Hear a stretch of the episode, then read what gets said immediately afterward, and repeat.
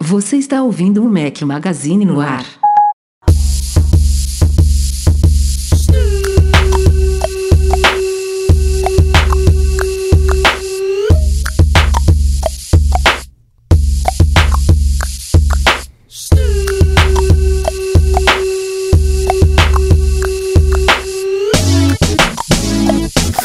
Galera do Mac Magazine, bem-vindos ao nosso podcast 311. Estamos ao som de Snoop Dogg. Bom dia, boa tarde, boa noite, boa madrugada a todos vocês. Fala aqui Rafael Fishman, estou com um companheiro, Eduardo Marques, comigo hoje aqui. Beleza, Edu? Grande Rafa, beleza? Agora eu fiquei curioso com essa escolha de trilha sonora. Foi, foi da sua cachola essa aí ou, ou alguém indicou? Cara, já tá no 311, né? É uma trilha por podcast. Então eu agora pego um, o iTunes aqui, dou um shuffle e aí quando aparece um artista ou banda que não, não passou ainda no podcast, eu seleciono. Porque é difícil de não repetir. Tá mas, certo, tá certo. É, essa mas curti, foi, curti. Foi, foi, foi, minha mesmo. E é bom que a gente varia bastante aqui, tem para todos os gostos. O podcast de hoje vai começar de uma forma especial. Dedicaremos aqui todo um bloco inicial com dois convidados especiais. Paulo Silveira, da Alura Curso Online de Tecnologia, que é patrocinadora aqui do nosso podcast de longa data. Seja muito bem-vindo, Paulo. Oi, Rafael. Oi, Eduardo. Obrigado pelo convite, estou muito contente aqui de falar um pouquinho com vocês. Seja bem-vindo, a casa é sua. O outro convidado do dia é o Maurício Linhares, que eu vou deixar que se apresente aqui, porque também é uma pessoa nova para mim. tudo bom, Maurício? Opa, tudo bom. Então eu trabalho na Digital Ocean e sou o co-host junto com o Paulo do hipsters.tech, né? O podcast de tecnologia que a gente grava semanalmente lá. Quem, quem não está acompanhando ainda pode dar uma olhada lá para ver como é que é também. Mais 200 Maravilha. episódios a gente chega no Mac Magazine no ar. ah, mas vocês começaram em que ano? 2016, eu acho, ou 17? É, pois é, a gente tá nessa desde 2012, eu acho, né, Edu? 2012 ou 13? Então, estamos há bastante tempo já. É, bastante. Macacos velhos aqui. gente, o papo é especial hoje. A gente vai falar um pouquinho sobre inteligência artificial, sobre data science, sobre machine learning, muita coisa que não diz respeito ao meu dia a dia, ao dia a dia do Edu. A gente obviamente cobre assuntos sobre esses no Mac Magazine, mas não, não faz parte do nosso trabalho diário. Embora, como a gente vai discutir aqui, vocês vão ver, é, sejam coisas que estão diariamente na nossa vida hoje em dia, não é, não é isso? É, eu até. A gente não combinou. É um papo aqui bem entre amigos mesmo, assim. A gente vai desenvolver ele sem um roteiro programado. E eu queria até já iniciar aqui, antes de até puxar coisa para o lado de Apple, que tem já a, a Apple, embora não seja, é, eu diria que ela não é pioneira nem referência em, em, inteligência artificial, em machine learning no mercado. Tem empresas como o Google que estão anos luz à frente dela, eu diria, embora a Apple tenha, esteja investindo muito nisso. Mas eu queria trazer um pouquinho aqui para minha realidade, para minha percepção do, do que é isso. E eu queria questionar vocês, que são mais especialistas nisso, é, se essa minha, a minha concepção de como que a inteligência artificial é, se desenvolveu nos últimos anos é, é certa ou não. Eu fiquei pensando aqui, poxa, como é que. O que, que é, estimulou programadores e desenvolvedores a trabalhar nisso, a desenvolver técnicas e softwares de inteligência artificial. E eu pensei, pô, será que vieram dos games? Será que eles foram os primeiros é, softwares que estimularam a criação de, de, de algoritmos é, de inteligência artificial? Porque até um tempo atrás os, os, softwares eram muito dentro de umas caixinhas, é, você tinha tudo, era tudo muito manual, você digitava numa planilha, aquilo ali era registrado, mas eu penso que, sei lá, 10, 20 anos atrás, os, os, jogos eles começaram a demandar que tivesse uma inteligência artificial para que eles ficassem cada vez mais interessantes. Ou eu estou viajando aqui, a coisa já vem de muito antes, não tem nada a ver com jogos, eles só entraram na onda. É, eu acho que esse já, já entrou na onda. Eu, eu acho que o boom recente está muito ligado ao próprio outro buzzword, que é o cloud, porque ele que deu acesso a programadores e a programadoras poderem utilizar um poderio enorme de computação para falar, olha, tenta ver se tem um gatinho nessa imagem aqui. E antes ninguém tinha computador ou servidor para isso. E o cloud foi dar esse acesso para as pessoas pagarem pouco, vai, vamos exagerar, é para as pessoas poderem pagar pouco e rodar algumas coisas, né? O meu irmão que trabalha comigo, o tempo todo ele fala: "Poxa, não tô conseguindo rodar isso no meu computador. Deixa eu ligar 32 máquinas ali na Amazon e fazer esse teste em, em algumas horas". Então, certamente esse poder computacional que no final quem trouxe foi a paralelização, o cloud, teve trouxe muito para esse jogo aí, para essa brincadeira, que sem isso rodar na própria máquina no servidor da universidade era um gargalo enorme para poder chegar no que a gente está chegando, especialmente processamento de imagem, processamento de voz, que é o que a gente usuário dos celulares, dos smartphones conhecemos. E a gente tem também a, a, o outro buzzword aí que é o data science, né, que a gente não tinha acesso a tantas informações quanto a gente tem hoje. Então hoje é muito mais fácil para o pessoal coletar informações e, e, trabalhar em cima dessas informações. Às vezes até a gente pensa, né? Hoje o pessoal olha, a gente fala muito de inteligência artificial, mas não é inteligência artificial no sentido da ficção científica, né? Do, daquele robô que ele age como, como você acha que um ser humano agiria e que ele consegue responder a tudo para você. A inteligência artificial ela, ela é mais é mais uma coisa de pegar um conjunto de dados ou um volume de dados e tirar a inteligência, tirar a informação desse conjunto de dados e operar. De interpretação, interpretação de voz, interpretação de imagens, cruzamento de dados. É. E quando você junta toda, todas essas coisas, você chega a coisas que parecem, né? Coisas com, que, que são inteligência artificial. Você pode ter uma conversa com, com a Siri, né? No, no, no seu iPhone, no seu Mac, você pode ter uma, uma conversa com ela, mas aí são várias coisas que estão rodando lá no background, que estão coletando as informações da internet, da, do, do seu aparelho, de como você usa o aparelho para tomar essas decisões. Então, tem a, o, o, acesso à informação, o acesso à quantidade de dados que a gente tem disponível hoje, tanto na internet como das pessoas, né? A quantidade de informações que é que é coletada do nosso dia a dia por, todo, por todos esses aplicativos, todos eles fazem parte também dessa revolução, né? A gente está tá na segunda grande uh, na segunda grande onda da inteligência artificial. Ali no fim dos anos 70, os anos 80, a gente teve também um, um grande um, muita gente falando inteligência artificial ia ser o futuro ia acontecer, mas eles têm eles têm esse problema que o que o Paulo falou, né, que eles não tinham tanta tanto poder computacional para fazer isso acontecer, e eles também não tinham acesso aos dados. Então, aconteceu o que o, que o pessoal chama como momento do inverno da inteligência artificial, né? Que todo mundo esqueceu, deixou para lá porque ninguém viu um uso para todos esses algoritmos e essas ideias que estavam sendo produzidas. E hoje que a gente tem muito mais poder computacional e muito mais dado, que talvez seja a coisa mais importante, né? A quantidade dos, de dados que são coletados hoje, para que a gente crie essas soluções de inteligência, de inteligência artificial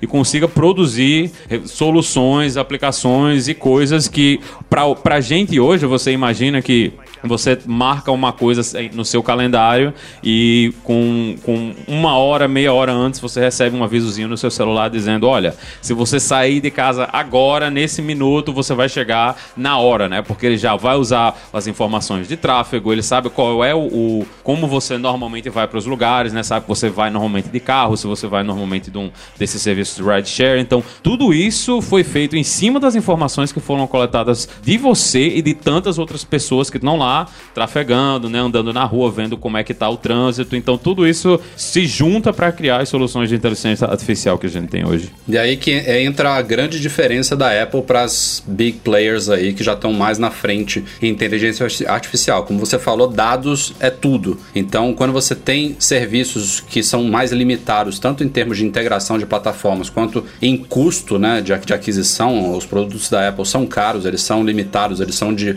plataformas de, de nicho nicho, ela tem muito menos dados do que de serviços completamente abertos e gratuitos, como os oferecidos principalmente pelo Google, pelo Facebook, que estão aí 24 horas por dia coletando milhões e milhões de dados. O Google, então, tem dados de e-mails, dados de vídeos, dados de imagens, dados de buscas, enfim, é uma infinidade aí que eles podem processar de mapas, né? Aliás, um, uma das aplicações de inteligência artificial mais fantásticas que eu vi recentemente é uma próxima etapa do Google Maps que vai justamente fazer isso isso que você, você falou, Maurício. Ela, ele vai começar a transpor coisas da vida real é, para o mundo virtual. Ou seja, então, até, até um tempo atrás a gente tinha o cadastramento de ruas, então você tinha o mapa desenhado ali, aquela coisa, aquele mapeamento geográfico com cada rua, e ele sabia que a rua tal ia para a direita, a rua tal ia para a esquerda, e você conseguiu já começar a desenvolver todo um algoritmo em cima disso. Agora ele vai começar a cruzar isso com as imagens reais dos ambientes, né? O Street View é muito usado ah, para a gente se situar ali, ah, eu quero saber como é que é essa rua, mas ele vai começar a ser usado também para aprimorar essa, essa inteligência artificial, que é justamente como a gente se situa, né? Quando você chega num lugar, você olha para os prédios à sua volta para você saber onde você está. Você não fica procurando qual é o nome da rua. Então é, é, é a máquina começando a agir como a gente age no mundo real. E olha só, Rafael, é, esse o pessoal sempre fala, né? A Apple tá atrás do Google ou a Siri não responde tão bem quanto os assistentes do Google ou da Amazon ou mesmo da Microsoft, mas realmente o ponto que você colocou de dados não é só uma questão de quantidade de dados. A Apple tem aquelas restrições em relação à privacidade bem maiores uhum. do que os concorrentes. Então eu não lembro exatamente quais serviços, mas acho que o de voz é um deles, que eles não ficam o tempo todo mandando o que você falou para o servidor. Então todo o reconhecimento de voz e para entender o que você falou roda dentro do processadorzinho, sei lá qual, A11, é, a, no seu iPhone, diferente do Google que tá mandando lá no servidor e sua voz, tudo que você tá falando tá em algum lugar lá no Google porque você deu ok nisso, você ticou ali o sim, estou de acordo, não leu, mas está de acordo. Então, uhum. é, essa já é uma vantagem muito grande para esses players e a Apple fica aí meio complicada com isso. Não, peraí, a gente não quer comprometer esse nível de privacidade, mas com isso eles não conseguem ter o aprendizado computacional tão robusto porque falta informações que seriam importantes. É um trade-off. É. E é isso que eu ia questionar, assim, vocês, na opinião de vocês, é, realmente existe essa desvantagem? Porque a gente já viu, é, e aí é óbvio que a empresa tem que defender o dela, né? Mas a gente já viu a Apple, a própria Apple questionando isso, falando que não é uma troca, né? Você não, você não deve, você não deveria ter que abrir mão da sua privacidade para poder ter um bom serviço sendo oferecido. E aí ela mesmo já explicou em alguns artigos é aquela. Como é que é o nome, Rafa? Daquela. Privacidade, é, privacidade diferencial, né? Diferencial, diferenciada, enfim, não, eu não sei, não lembro bem exatamente o nome, mas é que ela consegue. É, ela consegue captar esses dados mas de uma forma. Os mesmos dados que seriam captados, por exemplo, por outras empresas, mas de uma forma totalmente é, anônima. É, ela faz um, um, um, cálculo matemático ali que ela tira uma amostra sem necessariamente é, ser possível identificar que você é você. Eu não lembro exatamente é, o, como o conceito, ela deu alguns exemplos. O conceito né? é, é só captar dados que não podem ser é, traçados para ninguém, basicamente isso. Então, sei lá, eles dão um exemplo lá de um condomínio de, de 100 casas é, que tem um cara com um carro azul só, e aí tem um questionário que eles perguntam qual é a cor do carro, do carro do, do, da pessoa. Se só tem um cara com um carro azul e ele responde azul, e aí, aí você já consegue traçar para ele. Então, esse seria um, um, exemplo de amostra que seria descartado pelo sistema, já que seria possível identificar a pessoa. Então, eles só usam dados que são totalmente anonimizados, randomizados, que dão informações para os sistemas deles, mas que não podem. Isso em teoria, claro, né? É, é o discurso da Apple, que não podem ser é, levados a ninguém, a, a, nenhum usuário específico. É, e aí isso, isso é realmente uma desvantagem, assim, hoje em dia, porque você falou do cloud, e hoje em dia a gente sabe que é, o A12 Bionic, por exemplo, é um baita de um processador, né?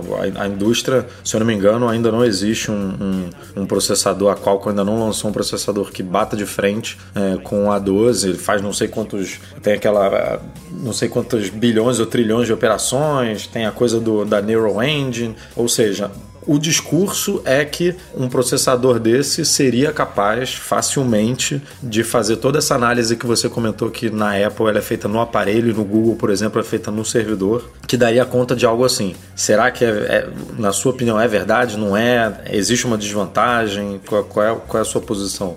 Então, nesse, nesse caso em específico, é possível que eles tenham uma solução que consiga aprender, né? No, nesse caso especificamente de, de detecção de, de voz, né? De entender o que, é que a pessoa está falando. Eu acho que é, é uma coisa que, é, que é, é provável que eles consigam alguma coisa que seja bem próxima, ou talvez até equivalente ao que o Google faz, mas aonde a, a Apple vai perder nesse. No, no, no geral, né? Não só nesse caso de voz, é que a Apple tem muito menos informação da população geral do que o Google. Então, e até isso é até uma questão de produto, né? É, é uma coisa que, que as pessoas normalmente não, não prestam muita atenção, mas o grande produto do Google é vender anúncios. Né? Não é não é estar tá vendendo a, a conta do, do privada do Gmail, não é estar tá vendendo celular. E, esses não são os produtos do Google. O produto do Google é vender anúncio. É assim que a maior parte do dinheiro da, que a empresa faz dinheiro. Então, o grande objetivo do Google como empresa é melhorar essa a venda e o acesso aos anúncios para que eles consigam valorizar o produto deles. Então, o foco deles é diferente do, do foco que a Apple tem. Ah, o foco que a Apple tem é o foco em vender o produto. A Apple precisa que você compre iPhones, você compre iPads, você compre Macs, você compre os produtos deles diretamente. Então, o foco deles é prover o produto, né? Eles têm e, e, e eles têm um ponto de vista diferente de como eles estão monetizando o, o, usuário e até de quem é o usuário de verdade, né? Quem é o usuário pagante, quem é a pessoa que eles querem que, que estejam utilizando isso aí. Então, para o Google é muito mais fácil eles coletarem a informação no nível que eles coletam hoje. Eles coletam coletam a informação de busca, eles coletam a informação dos seus e-mails, eles coletam a informação de localização, se você tiver deixado a localização errada, e eles têm da localização ligada, né? E eles têm isso tudo é, centralizado de forma holística, porque você tem uma única conta para todos esses serviços. Então eles conseguem fazer, juntar todas essas informações. Quando, e tem a, a massa, né? Que é o, o, o, caso do problema da rede. Quando você está usando o Waze e o Waze tá, você está dirigindo na, numa rodovia e você diminui a velocidade e tem mais quatro pessoas lá junto de você que estão usando o Waze também e diminuem a velocidade. Toda essa informação vai ser utilizada pela rede para entender, olha, esse pedaço aqui tá diminuiu a velocidade. Então tudo isso está sendo enviado para lá e tudo isso faz com que o serviço se valorize né? Porque essa informação de, de trânsito está sendo gerada para outras pessoas que poderiam também tentar entrar na rodovia agora e você não tem uma coisa equivalente, da, uma solução equivalente da Apple para fazer a mesma coisa. E, né? e, e é quando, por isso que as pessoas acabam abrindo mão da privacidade para ter um serviço melhor, né? Pois é. Então tu, tudo isso tudo isso faz essa faz com que o ecossistema que uma empresa como o Google tem seja bem mais complicado de, de lutar contra, porque eles têm todo esse efeito de rede, né, de todas as pessoas que usam, e tem a questão do, do grátis, né? Tem a questão do ser de graça, que a gente sabe que não é de graça, você está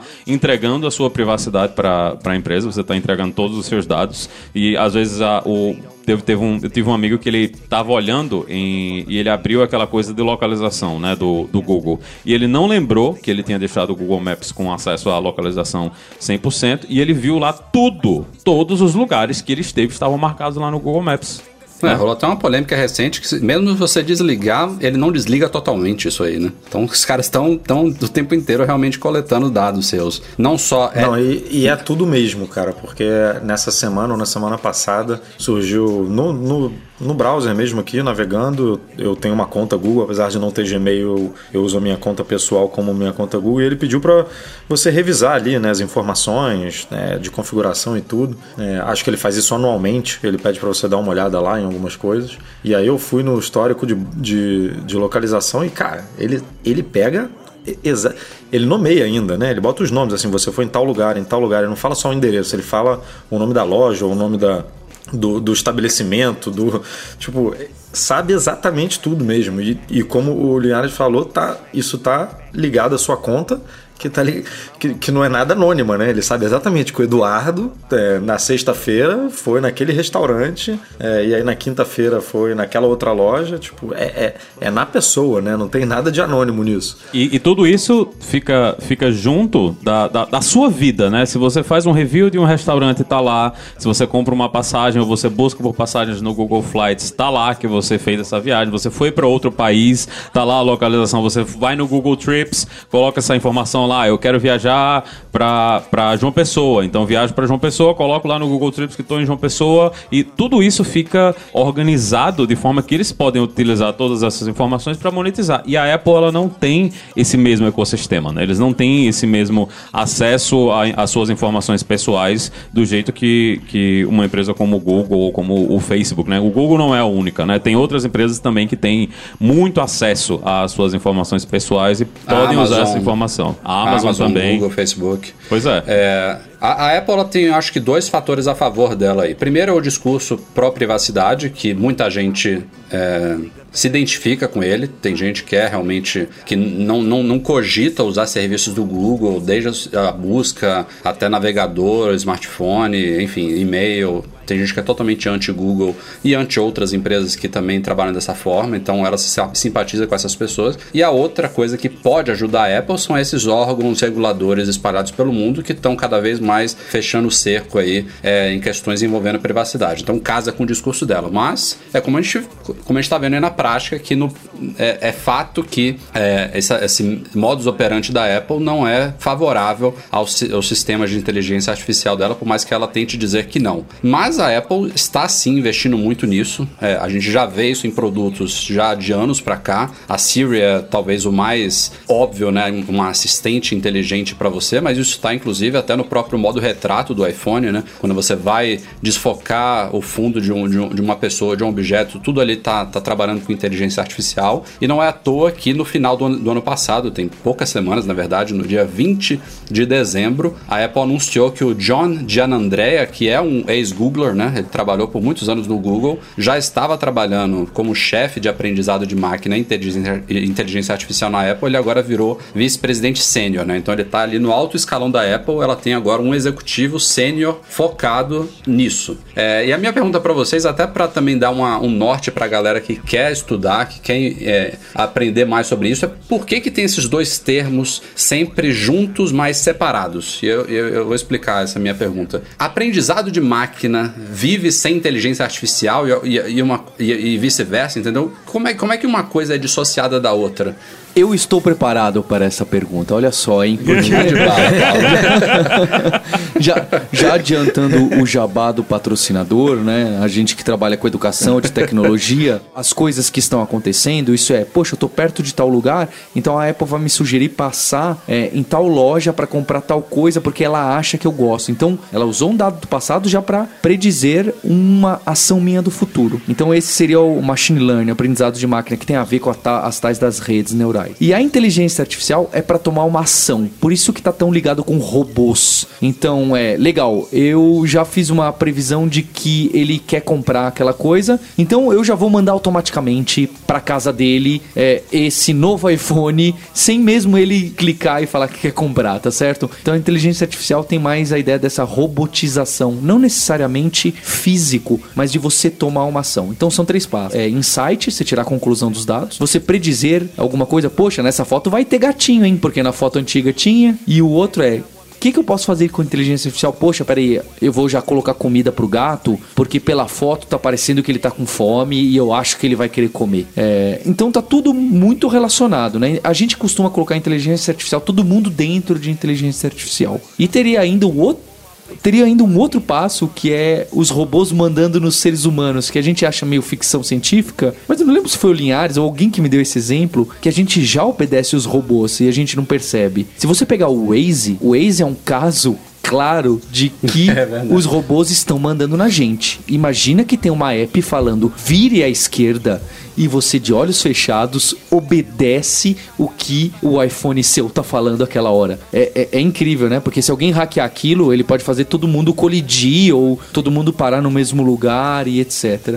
Então. Não, não digo nem hackeável, Paulo, porque na concepção do Waze, só te interrompendo um pouquinho. Claro, manda bala. A, a, ideia, a ideia dele é te guiar. Óbvio que tem duas opções, né? O caminho mais curto ou o caminho mais rápido, que são coisas diferentes. Mas eu, eu imagino que a grande maioria das pessoas vai pelo caminho mais rápido. Então, a ideia do Waze é você traçar uma rota que vai te levar de A a B da forma mais rápida possível. Mas é, eu já, já li um artigo falando sobre o Waze que não é só isso. Ele, justamente com base nisso que você falou, de comandar os humanos que estão usando o Waze, ele também divide essa massa de pessoas que estão sendo comandadas por ele por caminhos diferentes, justamente para não causar engarrafamentos. Então, não necessariamente ele vai te mandar sempre pelo mais curto, embora você esteja com essa sensação.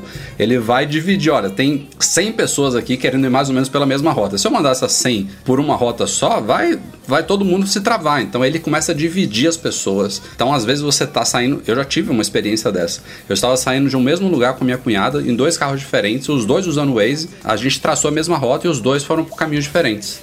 Então era, era essa, essa, essa inteligência aí nos mandando por caminhos diferentes para não causar um novo engarrafamento causado pelo próprio Waze, entendeu? Que é te tirar dos engarrafamentos. E aí a gente entra naquela dependência, né? Porque antigamente a gente, obviamente, óbvio que não tinha Waze, a gente tinha que abrir ali o livrinho, abrir o mapa, traçar manualmente ali e seja o que Deus quiser. Hoje em dia, ninguém mais sabe fazer isso. Se o Waze, se o Waze simplesmente parar de funcionar ou resolver é, não te dá o caminho, você, você não sabe mais o que fazer, né? As pessoas, se não tiver o robô indicando que você precisa virar ali à esquerda, as pessoas não vão virar à esquerda.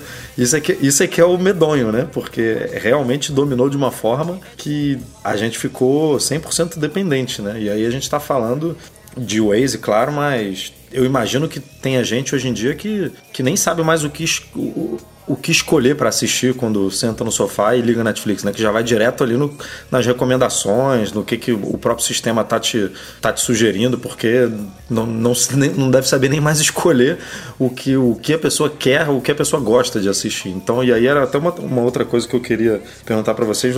A Amazon a gente vê usando muito, é, muito inteligência artificial e aprendizado para te entregar é, não só serviços, mas como produto também, né? Porque eles têm uma loja e, obviamente, tem que te vender produtos. A Apple, é, ela hoje em dia é muito, muito conhecida por vender produtos, né?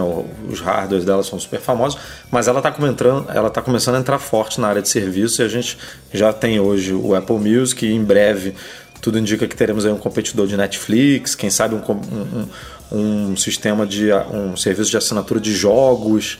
Então, cada vez mais ela vai se tornar dependente de, um, de, um, de uma inteligência artificial, né, de um aprendizado de máquina ali, é, alimentando e, e mandando ver nesses serviços. Né? Ou vocês ou vocês discordam de mim acham que para produto também ela pode usar isso muito bem para vender iPhone, para vender iPad, para vender Mac, por exemplo? Tem uma questão de espaço aí, né? Você, você tem a, até uma coisa que o pessoal falou muito esse ano, principalmente depois do, dos anúncios que a Apple fez nesses últimos meses, que existe um limite para o quanto as pessoas vão consumir, né? As pessoas não trocam mais os dispositivos do jeito que elas trocavam anteriormente e os dispositivos são bem mais caros. Se você compra um, um iPhone top de linha hoje aqui nos Estados Unidos, ele está custando quase mil dólares. Então, não é, não é um dispositivo que eu vou comprar hoje, né? E daqui a um ano eu vou querer trocar. Eu quero que ele continue servindo e para a maior parte do, das operações do dia a dia ele continua servindo, né? Um, dois, às vezes até três anos depois você continua utilizando ele sem preocupação. Então a empresa ela precisa de outras formas de, de, de gerar lucro, né? E você vê, você vê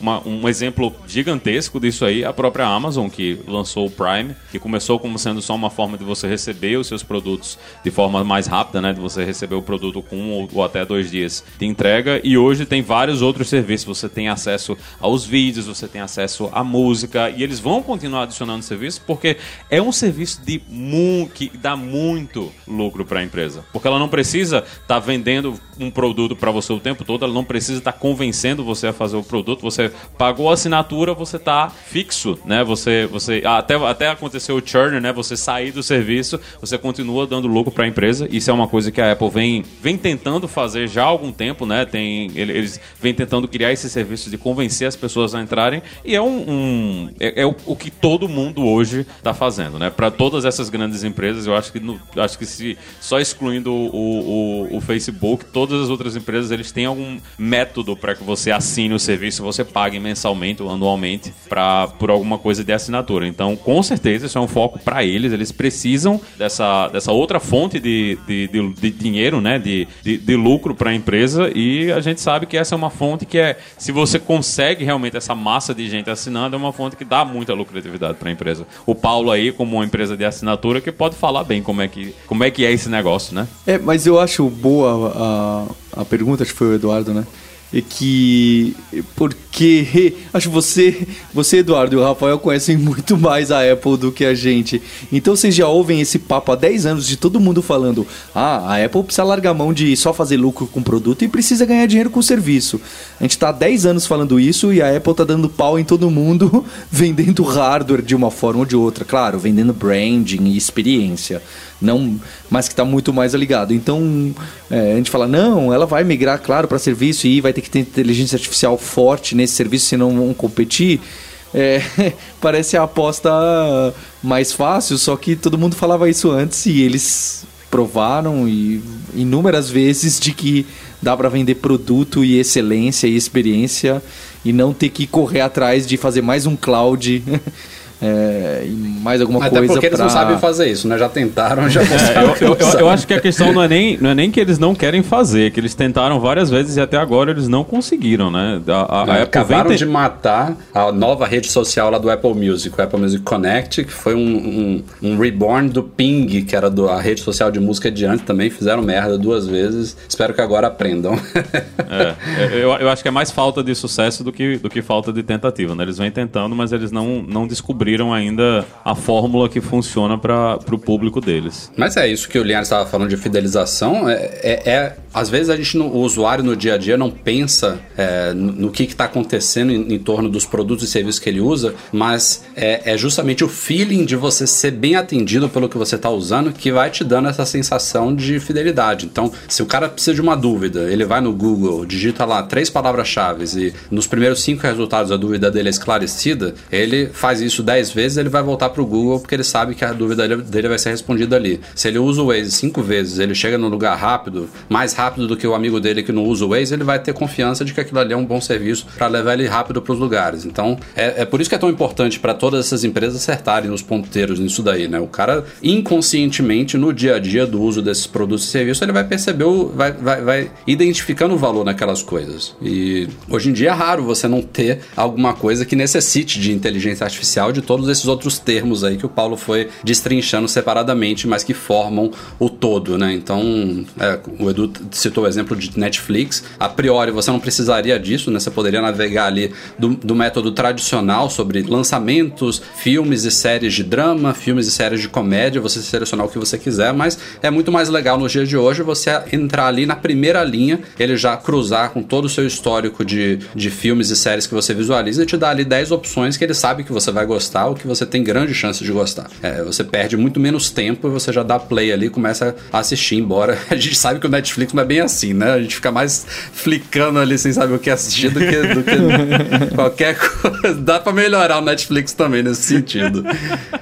Mas, Paulo, me responde uma coisa. O cara que quer mergulhar nisso daí, são tantas coisas, ele começa por onde? É, então, é, esse é um, é um, é um tema um pouco mais complicado, porque algumas pessoas tentam vender que esse data science, ou até machine learning, ah, dá para começar agora para quem nunca programou, não tem ideia nenhuma. E, e eu acho que isso é, é, uma ilusão, tá? Que o mercado acaba querendo vender. Mas para quem já tá no mercado um pouquinho de programação, hoje em dia esse tal do aprendizado de máquina, machine learning, as tais das redes neurais, elas são convidativas sim, porque tem todas essas APIs aí de machine learning da própria Apple, tá? Do iOS, o Core ML, que roda em cima daqueles, é, daquelas coisas novas que entraram no chip é, no, acho que foi no A11. É, o chip ele tem. O, o chip. O Neural é, Engine. o chip né? A11 ele ganhou um, um cérebro separado focado em machine learning, né? o Exato. Neural Engine, que foi aprimorado no A12. Né? Então ele, ele, antes, se eu não me engano, fazia 600 bilhões de operações por segundo e agora faz 5 trilhões. Né? É, é inacreditável imaginar um número desse, mas é o que a Apple diz que ele faz. Então ninguém precisa conhecer a fundo como funciona o chip. Isso tudo está em camada sobre camada e você acessa uma biblioteca muito tranquila em relação a você montar o seu modelo de aprendizado, sabe? A gente nem fala mais modelo matemático, porque tem muita coisa falando, olha, fala onde tem foto que tem gatinho, aqui tem gato, aqui não tem, aqui tem gato, aqui não tem, e aí você manda uma foto pro, pro iOS e ele vai dizer, opa, acho que aqui tem gato, tá?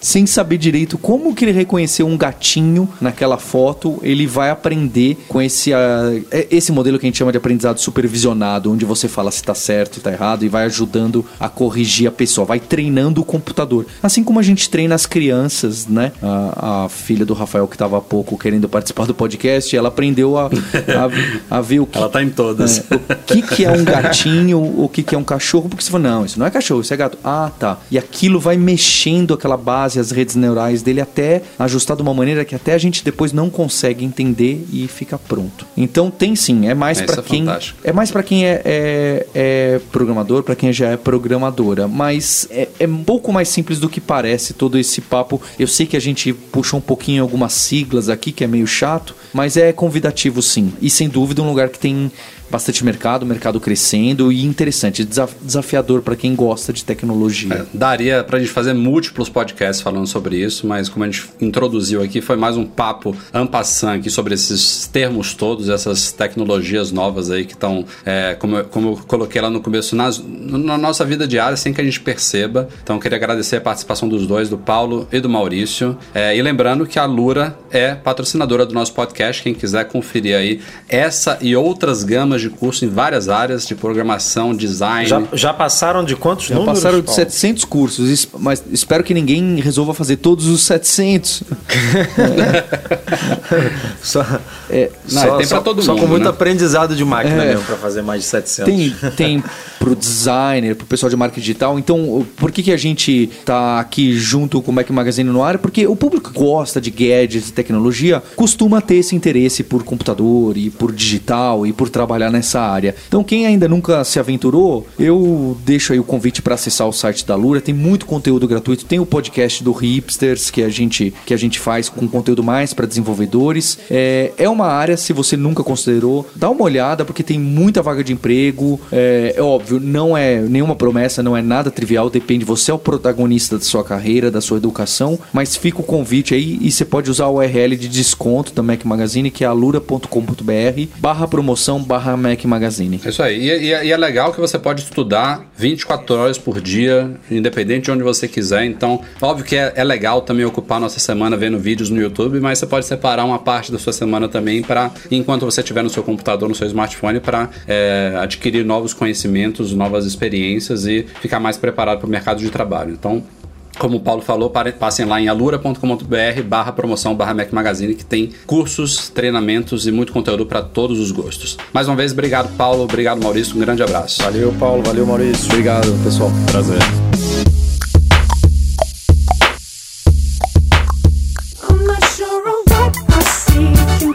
Depois de mais de uma década de espera, finalmente chegaram ao Brasil os cartões presente da App Store, da iTunes Store. A Apple chama de cartões da App Store, mas é basicamente a mesma coisa que a gente chama de gift cards lá fora. E isso significa que a partir de agora, em várias redes varejistas, aos poucos a gente deve começar a ver esses cartõezinhos sendo vendidos com créditos para você colocar na sua conta do seu ID Apple e utilizar aí na App Store, na iTunes Store, até pro Apple Music também serve. Serão cartões de 10, 20 ou 50 dólares, né, Du? E também. Não, 20, 50 Dólares ou nada, rapaz. É, olha, olha, olha o costume, reais. É 20, 50 ou 100, né, na verdade. É, os valores fixos são 20, 50 ou 100, mas você pode é, recarregar, digamos assim, o cartão com até 200, se eu não me engano. É, que são valores entre 100 e 200, né? Para se você quiser alguma um, coisa um ali custom mais. é, específica, você pode botar até 200. Então, E- a, a ideia basicamente é você comprar esse cartãozinho, né? Tipo, tem esses, essas estantezinhas nas lojas, normalmente até perto do caixa mesmo, né? Você pega o cartãozinho, ele vai ter, sei lá, vamos pegar um cartãozinho de 20. Você vai passar exatamente os 20 reais ali na sua compra, junto com, com o pão, com qualquer outra coisa que você tenha comprado na, na loja ali na hora. E aí atrás do cartão você raspa uma, uma, uma partezinha lá que tem um código e você resgata esse código na App Store. E aí, em vez de você, obviamente, baixar um aplicativo, na verdade você está colocando esse crédito na sua conta. Então, é, se há um tempo atrás a Apple começou a aceitar cartões de débito na, na loja dela, que antes, antes era só cartão de crédito internacional, depois passou a ser cartão de crédito é, nacional também, entrou recentemente cartão de débito. E essa chegada dos cartões presentes é para abrir para todo mundo mesmo, porque você pode É, é basicamente aceitar dinheiro, né? Só que você não pode jogar dinheiro na tela. então você tem que ir em algum lugar, pagar em dinheiro ali o cartãozinho. É, obviamente você pode pagar com cartão de crédito também, porque tem gente que ia falar, ah, mas por que, que alguém compraria um, um- um cartão presente com cartão de crédito? Às vezes o cara não quer associar o cartão de crédito dele à conta da Apple, não, não gosta de, de fazer pagamento online por questão de segurança, é fraude, tudo. É, é noiado com a vida e não, não, quer, não quer ter esse tipo de problema.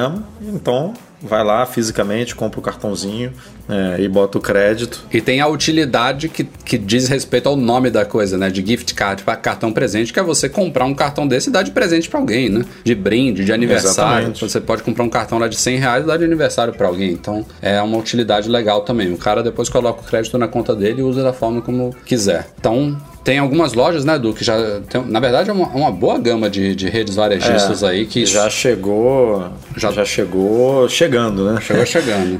É, tem, que, que eu lembro de cabeça aqui, tem lojas americanas, Pão de Açúcar, tem, que, que mais?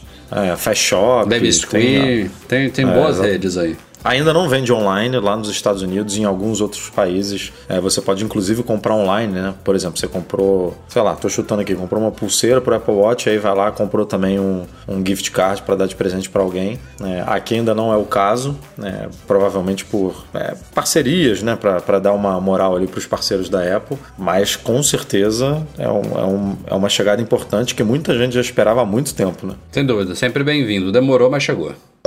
Semana passada tivemos polêmicas aí envolvendo Apple, Facebook e Google. Resumo do resumo aqui, porque a história já veio e já foi, mas precisa constar aqui Não, no não, podcast. peraí, peraí. A história já veio, já foi em 24 horas. Foi, men- menos Foi- de 48. Foi, do começo foi coisa fim. de coisa de, de louco mesmo. Basicamente, para explicar a situação para vocês, a- cada desenvolvedor é, cadastrado no Apple Developer Program ele tem direito a gerar certificados empresariais que permitem, entre outras coisas, que o cara instale um aplicativo que ele está desenvolvendo no iPhone dele sem que esse aplicativo esteja publicado na loja. Imagina você desenvolvendo um aplicativo e você quer testar ele. Você não precisa colocar o aplicativo na App Store para você baixar e instalar no seu iPhone. Você usa esse certificado, é um, um certificado associado à sua conta da Apple, que permite que você pegue um aplicativo lá que você está trabalhando no Xcode, transfira para o iPhone e distribua, inclusive, dentro de uma empresa, né? Tipo, pra, existem aplica vários aplicativos dessas gigantes aí, como Facebook e Google, que são aplicativos internos, né? De aplicativos usados por empregados que não, não precisam estar na, na App Store. Então, esses certificados são usados para essas coisas. Porém, como tudo na vida, o que é feito para algo é muitas vezes distorcido e usado para o mal. E quem estava fazendo mal foi o Facebook e o Google, duas ao mesmo tempo rivais e parceiras da Apple. É, Descobriu-se aí primeiro o caso que estourou foi do Facebook. É, resumidamente, ele estava pagando para jovens usarem um app que era específico para coleta de dados e esse app era instalado via certificado empresarial. É, a coisa estourou, a Apple teve que banir o certificado, tirou tudo do ar do Facebook. E em poucas horas descobriram que o Google também fazia algo muito parecido, mas o Google, como já teve tempo aí de ver a reação trágica do, do caso do Facebook, rapidamente eles mesmos tiraram a coisa do ar, se desculparam, disseram que não era bem assim, que não era, foi um engano, não era usado para isso e aquilo, mas enfim, a gente viu que era praticamente a mesma coisa. O fato é que, como o Edu falou, em menos de 24 horas ela acabou restaurando esses certificados dos dois aí. Na verdade, não é que ela restaurou o certificado. É, o que eu entendi, é que aqueles certificados que eram usados para essas coisas, eles de fato foram banidos, foram apagados, foram revogados. Então ela simplesmente permitiu que o Facebook e o Google voltassem a emitir certificados empresariais para uso dos apps internos, principalmente. Então ela garante aí que tudo esses, todos esses apps que estavam usando certificados é, antes, eles deixam de funcionar.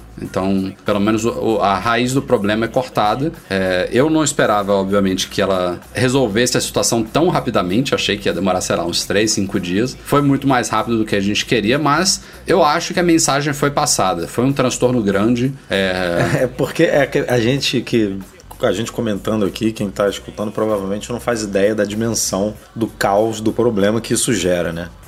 Você não estando dentro de uma empresa que tem é, milhares de, de, de empregados, milhares de funcionários que dependem desse certificado, por exemplo, para usar um aplicativo de transporte. Que quem, quem já viajou para a gente comer Memory Tour sabe que Google e Facebook, muita gente que trabalha nessas empresas não, não mora ali do lado da, empre, da, da empresa, mora em outra cidade. E essas empresas têm ônibus passando é, em todas essas cidades para buscar e para levar essa galera para casa.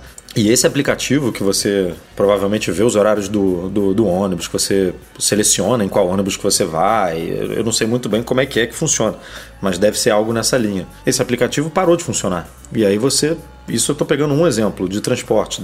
Devem ter aplicativos para marcar reuniões internas, para, é, sei lá, para. É, decidir o que, que, você vai almoçar. Hoje em dia tudo é, Não, e tudo tem, é pro aplicativo, toda, tudo é online. Toda a gama dos aplicativos que a gente conhece publicamente na loja que estão em testes internos e eles também dependem de certificados. Então, tem, tem coisas, inclusive, que o público sente, mas muito pouco, né? Que são esses aplicativos distribuídos pelo Test Flight, pela plataforma de teste de aplicativos. Então, o WhatsApp, no caso do, do Facebook, é, o Google tem vários aplicativos beta também. Todo mundo que faz parte desses programas de teste internos ou externos, é, isso tudo foi bloqueado quando a Apple revogou os certificados. Então, é, foi um transtorno, não foi assim o fim do mundo, mas é, a, o que a Apple quis mostrar é que não importa se você é Facebook ou você é Google, você tem que seguir as regras. Se você está violando elas, você vai ser punido. É, Óbvio eu, que... eu só não sei qual foi o teor aí da, da conversa, porque mesmo sendo dessa forma como você colocou, que o certificado antigo é, foi cancelado e que geraram um novo e que os aplicativos antigos deixam de funcionar, é, não existe uma forma de garantir que você não vai violar de novo as regras, né? Tipo, não,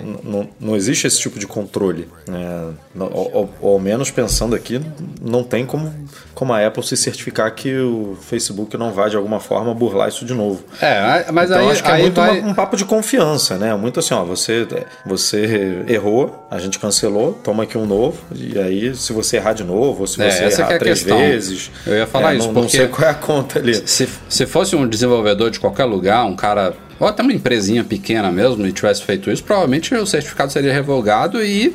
E, e acabou, você finir. Não tem conversa, entendeu? Não ia ter esse, nem 24 horas, nem 24 dias. Não ia ter. A Apple não ia voltar atrás, provavelmente. Deve ter vários casos de eh, similares aí que já foram descobertos que nem vieram à tona. Então, é óbvio que para eles terem sido punidos, mas em 24 horas ou menos eles terem recebido de volta os direitos de, de gerar certificados, é porque são Facebook e Google. Então tem ao mesmo tempo a mensagem de que mesmo você sendo Facebook e Google você vai ser punido, mas ao mesmo tempo a gente viu que eles não, não perdem o poder que tem de resolver o caso em 24 horas, que não seria o caso, é, não seria assim que a, que a Apple trataria um- um- uma violação qualquer. Mas isso que você falou, para mim, pelo menos garante que eles não vão, é, ao menos não a curto, médio prazo, repetir esse erro, porque aí realmente não tem como, né? Se imagina se daqui a duas semanas outro caso desse vem à tona, de que o Facebook ignorou a- a a- o que a Apple fez agora e estava mantendo essa prática, a Apple não vai ter cara de, de, de publicamente revogar e depois trazer de volta em 24 horas de novo. Não tem como, né? Aí ela É, vai ter que só, só, só explicando um fato que a gente não comentou, é, esse aplicativo que o Facebook passou a distribuir por certificado, ele estava na loja, né? Ele estava na App Store e aí ele foi banido da loja por coletar informações, enfim, por, por é, coletar dados que a Apple não permitia. E aí o Google, com o banimento dele, o Google não, desculpa, o Facebook, com o banimento dele na loja, passou a, a, a distribuir dessa forma que a gente explicou aqui. Então, quer dizer, ele já, ele já havia errado, né? Porque a- a- o aplicativo estava na loja fazendo coisa que não deveria. E aí depois ele simplesmente, ah, tá bom, já que eu não posso distribuir aqui, vou distribuir acolá. E aí, então, na verdade, na verdade, teria sido uma segunda, é, uma segunda infração, digamos assim, das regras, é, das diretrizes lá do desenvolvimento, do programa de desenvolvedores da Apple. Mas a gente está falando de um Facebook do Google e é impossível não contar com o peso dessa empresa, né? Essas empresas conversam de igual para igual. Então, é, por um lado, como você falou, penalizou, você deu ali uma, um, um- um- cartão de alerta para as empresas, mas por outro, você com certeza deu uma afrouxada, como você mesmo falou, que se fosse um desenvolvedorzinho qualquer, se fosse o, o, o aplicativo do Mac Magazine fazendo besteira, a gente não ia ter esse mesmo tratamento, provavelmente. Né? Mark Gurman da Bloomberg está de volta com previsões aí de lançamentos para Apple tanto em 2019 este ano quanto para 2020 já, como vocês, quem é de longa data já deve ter ouvido falar o nome do garoto aqui, ele tem fontes quentes, é raro o Mark Gurman errar alguma coisa, então é bom ficar de olho no que ele tem a dizer. Ele trouxe algumas possíveis novidades. Aliás, se você não quer ouvir spoiler, se você não gosta de rumores, pule pro próximo tema aqui do próximo capítulo, porque tem muita coisa sobre o que deve vir aí pra frente. Mas basicamente, sobre novos iPhones, é, ele disse que em 2020 a Apple deve lançar um novo iPhone com uma câmera traseira 3D, que deve ter alguns benefícios aí, coisa de realidade aumentada, realidade misturada e tudo mais. É, deve ajudar também no modo retrato, né? Porque um, vai, vai, não, não vai ser uma mera câmera, vai ser uma espécie de um laser, né? Que, que é, constrói um ambiente tridimensional de uma forma muito mais precisa, rápida e com maior alcance de distância, né? Então isso deve contribuir também com o modo retrato para ele ficar mais preciso e talvez até com o Face ID, né? É, já que ele tem que fazer uma construção 3D aí, é, não sei se isso tem a ver com a distância que o aparelho tem que estar, tá, com o ângulo que ele pode estar tá em relação ao rosto, tudo isso aí pode ter é, culminar em melhorias aí no uso dos aparelhos. Mas isso é algo para 2020. O que o Gurman falou para 2019 o que é, é uma pena, né? Porque eu não Tem que sei ter novidade o, todo ano, né? É, não sei se o. Se o é que assim, eu tô muito na expectativa de. Não, não de câmera traseira, mas de câmera frontal, né? De melhorias no Face, no Face ID. Então, isso com certeza é uma, é uma mudança de tecnologia que poderia melhorar muito o Face ID. Mas eu, eu acho que esse ano vem um Face ID de segunda geração. para 2020, porque não, o Face ID hoje em dia usa é, projeção de pontos e tal, mudando para laser, enfim. Veremos, veremos. Promete, mas veremos. É, o, o não falou. Ah, na verdade ele falou sim. Ele falou que em 2019 a gente vai ter um sensor de Face ID atualizado, mas ele não deu detalhes de como é, que vai ser. Não deu detalhes, exatamente. Mas, Talvez não, não mude a tecnologia, é. mas mude, sei lá, em vez de projeção de 30 mil dó, 30 mil pontos, passe para 60 ou 90. É, e aí um já melhora alguma ali, coisa. Né? Alguma é. coisa, enfim. É, é, o cronograma bate, né? Quando a Apple lançou o Face ID, ela manteve o mesmo Face ID no ano seguinte, e aí no outro ano, que é o ano que a gente está agora, né? O Face, o Face ID foi lançado há, há dois anos, um ano e meio, na verdade, né? Já que os iPhones novos só vêm em setembro. Mas ele vai completar dois anos quando, no, quando os aparelhos deste ano foram lançados, então faz sentido a gente ver um Face ID de segunda geração chegando, até por outro bom motivo, que é o, o Android, né? O Android, desde que a Apple lançou o Face ID, o Google tem trabalhado é, em um software, em algoritmos, é, para se equiparar ao que a Apple oferece com o Face ID, parece que eles estão chegando agora. Então, se eles estão chegando no Face ID de dois anos atrás, está na, Apple, tá na hora da Apple lançar um novo, né? Um novo melhorado para voltar a ter uma distância aí. E aí a minha expectativa pessoal é que lançando o Face ID 2, digamos assim, a segunda geração, o Face ID de primeira geração se espalhe, né? Sinal verde para entrar em outros produtos, Macs. entendeu? E aí a gente vê, a gente vê Mac, a gente vê os iPads sem seus profissionais, né? Sem ser a linha Pro ganhando. É, aí a coisa, tipo, ó, vamos desovar essa primeira geração aí em outros aparelhos, porque se você parar para pensar, por exemplo, um, um, um MacBook Pro, não precisa poderia colocar um Face ID de segunda geração, mas não precisa. O ângulo de visão, é, a distância que você usa o MacBook Pro e, e, e que a câmera olha para você, um Face ID de primeira geração funciona lindamente. Você não precisa de, um, de uma coisa muito mirabolante. Pra, Aliás, o, Face, um... o Face ID hoje nos iPads Pro já tem um diferencial dos iPhones que deve ser resolvido com os modelos desse ano, que é funcionar com qualquer orientação. Né? É uma das maiores críticas aí do, em relação a hoje. Você está assistindo um vídeo com o iPhone na horizontal, você tem que botar ele na vertical para o De funcionar. Com iPad isso não, não acontece. Mas ó, o Gurman confirmou aí rumores que a gente já tá vendo de múltiplas fontes, isso aí já é praticamente certo que pelo menos o modelo sucessor do 10S Max, né, tem um codinome interno na Apple D43, ele vai ter três câmeras traseiras. A dúvida é se o D42, que é o sucessor do 10S, também vai ter três ou se vai manter duas. Então, se a Apple realmente colocar três no modelo maior, a gente volta à situação de anos passados, do modelo maior ter diferenciais realmente é, além de uma tela e de uma bateria maior, né? Que é o que, o que fez, inclusive, a Apple dar o, o sufixo de, de, de Plus para Max, né? Este ano.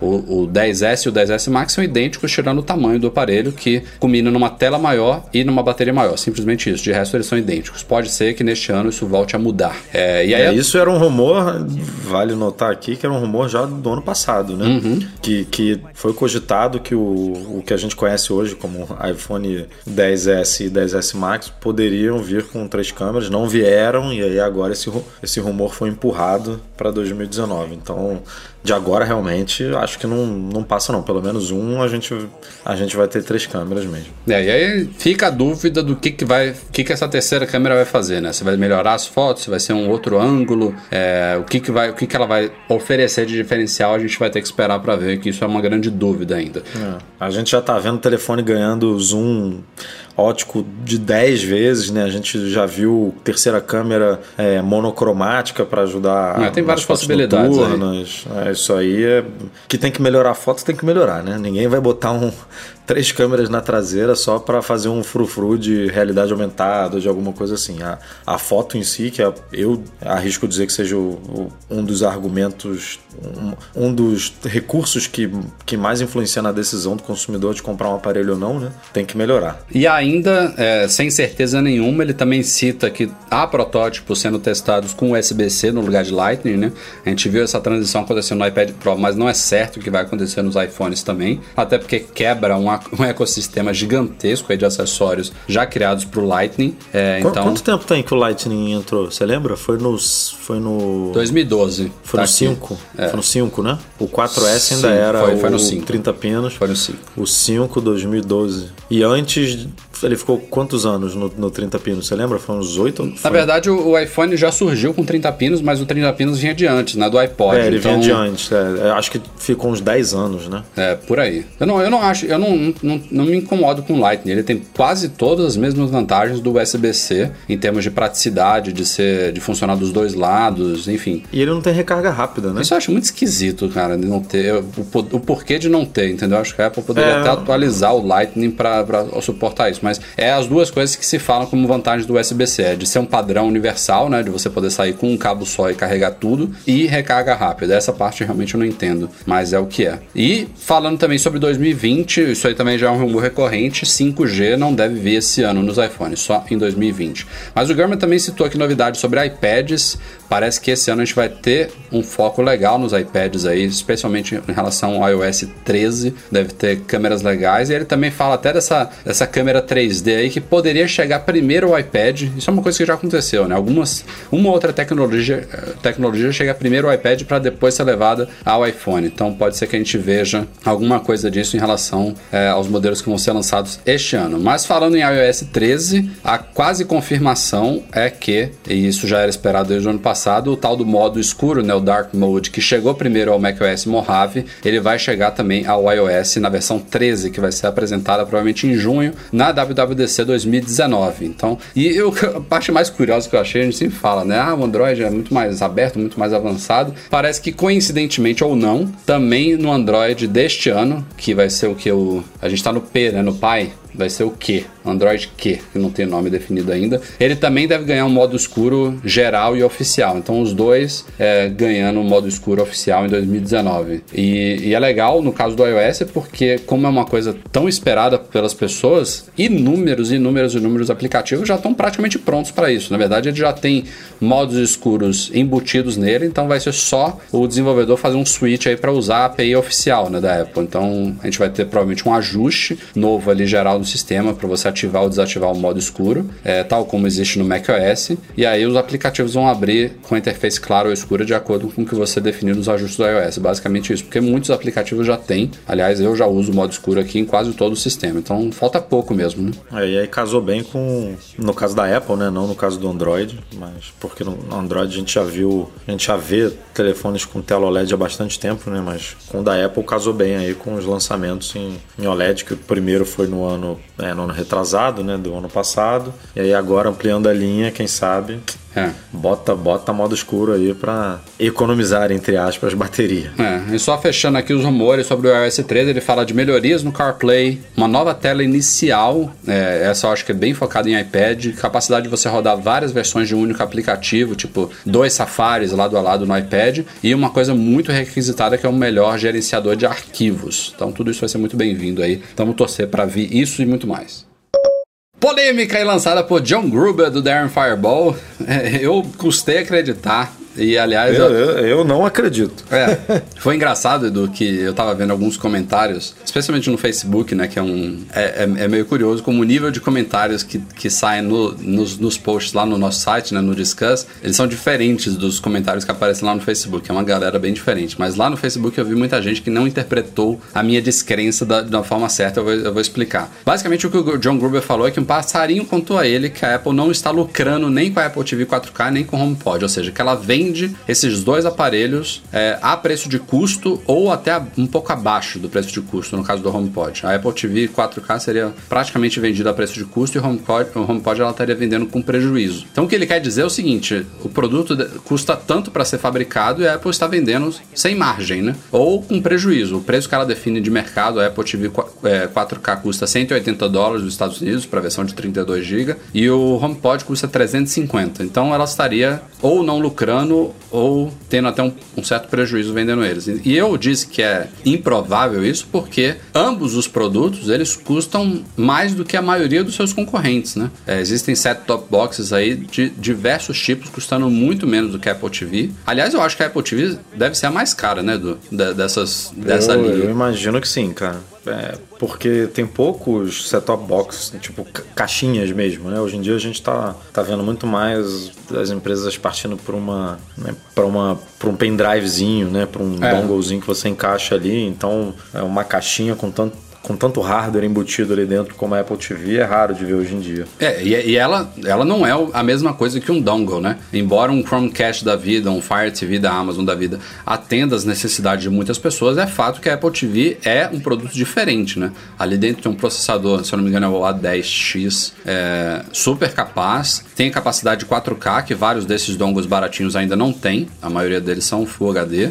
tem um controle multifuncional ali que muitos desses também não vêm, vários exigem que você use um smartphone. Tem uma placa gráfica lá dentro, enfim, tem, tem um hardware ali diferenciado é, que pode ou não justificar o preço para o consumidor. Mas o fato é que você paga no mínimo 180 dólares nos Estados Unidos por uma Apple TV, enquanto tem é, produtos similares custando 25, 50 dólares. E o caso do HomePod é também tem muitos alto-falantes inteligentes aí com maior, melhor qualidade de áudio, com maior, melhores assistentes, é, melhores ou piores assistentes, que custam menos, alguns custam mais, bem poucos custam mais, mas também é um produto assim que desde que foi lançado, eu lembro que tinham é, audiófilos técnicos avaliando ali algumas das tecnologias, alguns dos componentes internos do HomePod que falavam que realmente ele tem ali algumas coisas que a gente só vê em produtos muito, muito mais caros. Então, é, eu acho um pouco improvável que a Apple esteja tendo prejuízo. Ela não é uma empresa que precisa ter prejuízo nos produtos, né? Ela pode estar lucrando pouco, é, com uma margem pequena nesses dois comparado, com, por exemplo, com a margem que ela tem no iPhone. Mas prejuízo acho um pouquinho difícil. O Gruber até citou os AirPods também ali, sem de uma forma separada. Ah, eu também acho que os AirPods estão assim. Esse dos três é o que eu mais diria que tem uma pequena possibilidade dela realmente estar vendendo ali próximo da margem, porque tem de fato alguns outros fones é, sem fio, totalmente sem fio, assim, que até custam mais do que os AirPods, o que é difícil da Mas, gente ver. né? mas inegavelmente vende muito mais do que Apple TV e HomePod. Tipo, você não tem problema de, de demanda, né? De- Não, pelo vende contrário. muito. Pelo contrário. É, pelo Você contrário. tinha problema de oferta. né? E, Que e é, você é não é aí que entra a má interpretação desses caras do Facebook. Teve gente é, interpretando justamente da forma oposta que eu falei. Eu, eu disse que eu acho improvável que esses produtos caros como são estão sendo vendidos com prejuízo. Mas o pessoal entendeu que eu estava dizendo que a Apple, na verdade, estava vendendo mais do que ela está na verdade. Ou seja, é, que na verdade ela está tendo prejuízo por estar vendendo pouco e não por cobrar muito por unidade. Não é isso. São duas coisas diferentes. O que o Gruber falou é o custo unitário de um, de um produto. A Apple TV, vamos, vamos supor que ela custe 180 dólares para ser fabricada e a Apple vende por 180 dólares. Ou seja, ela tem zero lucro. Não quer dizer que ela esteja vendendo muito ou pouco da Apple TV. Não, a discussão não é essa. É o, o preço do produto para o consumidor final diante dos custos envolvidos na sua fabricação. Obviamente tem aí pesquisa e desenvolvimento, embalagem, frete, é, tudo que está envolvido ali no impostos, né, no- na composição de preço de um produto, mas você tirando tudo isso nessa soma, você tem ou não uma, uma determinada margem de lucro ou de prejuízo. Então, o que a gente estava falando é sobre isso. Não tem nada a ver com o sucesso do produto no mercado. Tá cheio de HomePod, é encalhado com certeza. A Apple está vendendo menos HomePods do que gostaria. Não, não tem nada a ver com o, a- o preço dele ser alto ou baixo. É, eu, assim. A gente cobrindo a Apple há tanto tempo, conhecendo o perfil da empresa, né? Como, como ela opera, né? vendo, né, por exemplo, no último trimestre que a gente viu que a margem de lucro do, de hardware é de 33 ou 34% e a margem de lucro de, de serviço é de 62 ou 64, não lembro exatamente por cento. Eu acho muito difícil ela se propor a vender um produto é, com uma margem zero ou até mesmo tendo algum tipo de prejuízo. Ainda mais no caso é, de um produto como o HomePod, por exemplo, que, que você. A única forma. O único, a única coisa que ele, que ele poderia dar de retorno para a Apple, além do preço do produto em si, é uma assinatura do Apple Music, né? que é o que faz sentido você ter para poder utilizar com o produto. No caso da Apple TV, por exemplo, não. Você pode baixar aplicativo, você pode é, alugar filme, você pode fazer algumas coisas que também assinar o Apple Music para escutar na, na- na- pela Apple TV, pela sua TV, é, que, que geram um retorno de alguma forma. Mas essa não é um- um- uma, uma característica da Apple, né? essa, é uma, essa é uma característica do Google, por exemplo, que a gente discutiu, que dá o sistema de graça, entre aspas, para para você, para as fabricantes, para elas colocarem no, no telefone e venderem para você é, e ganha em outra frente. A gente nunca viu a Apple deixando de ganhar no hardware para ganhar em, em software, para ganhar em serviço. Então, não, sei lá, não, não combina muito com o perfil da empresa. Concordo, concordo. Sem falar que a Apple tem um, um poder aí de barganha com fornecedoras e de, de peças e fabricantes que permite que ela compre muitos desses componentes num, num volume muito alto. Por exemplo, se o HomePod realmente estiver vendendo menos do que ela esperava, quando ela foi fazer esses acordos, ela provavelmente fez um acordo de compra mínima maior do que o que ela está vendendo, mas isso não importa, porque o que importa é que ela conseguiu uma negociação de componente X que custaria tanto você comprando X unidades, ela compra muito mais e paga muito menos unitariamente. Então isso contribui também para a definição da margem de lucro de cada produto. É, e assim, o HomePod não tem muito o que fazer, inclusive, quer dizer, até tem, né?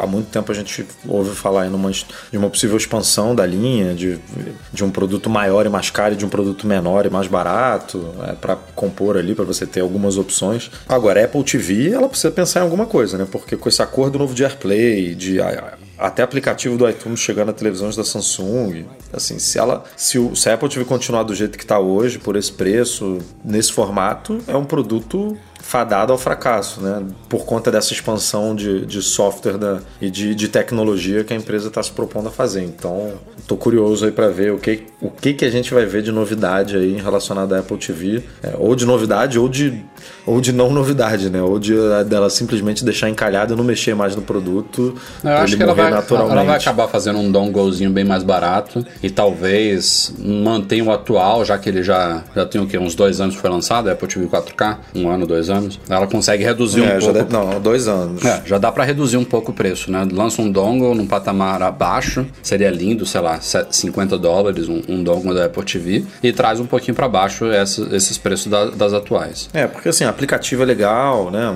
Você ter como baixar aplicativo na Apple TV, mas o big deal da Apple TV vai ser, sem dúvida, o serviço de streaming de vídeo dela, né? Então, os- com- quando esse serviço lançar, a Apple precisa, tipo. Ela tem que oferecer esse produto, ele tem sentido ainda. É. Esse- essas novidades das Smart TVs são para modelos 2018, 2019. Tem uma galera aí que tem Sim, TVs sim, que, que tem que precisa. Eu só, eu só não sei se precisa ser esse preço, porque assim, na- a gente está falando, a realidade brasileira nunca é a ideal para a gente comparar, mas a Apple TV tá o quê? 170 dólares, né? 180. 180. Por quantos dólares você compra uma TV 2017 e 18 que vai ter AirPlay lá nos Estados Unidos? Talvez não seja mu- muito, muito mais caro do que isso. É óbvio que é mais caro, mas não. É, uma não sei se vai ser 4K, né? Que, que é. não, tá. Uma Full HD é, 2016, 2017 ali da, da- de alguma. Porque a Apple vai abrir, né? É, a gente já tá. A gente viu anúncios de Sony, de LG, de Samsung, de Vizio, mas isso. é, A tendência é que mais é, modelos dessas, dessas quatro fabricantes e, e- e outros fabricantes entrem na jogada. E lá nos Estados Unidos a gente vê puta televisões por, por preços super competitivos. Então o cara pode pensar assim, pô, vou comprar uma Apple TV pagando 180 ou vou, sei lá, pegar uma, uma televisão aqui Full HD ou 4K por 400 dólares, 300 dólares. Então é, é difícil, é, um- é uma concorrência vai- que vai ser pesada para a Apple se ela não mexer nesse produto.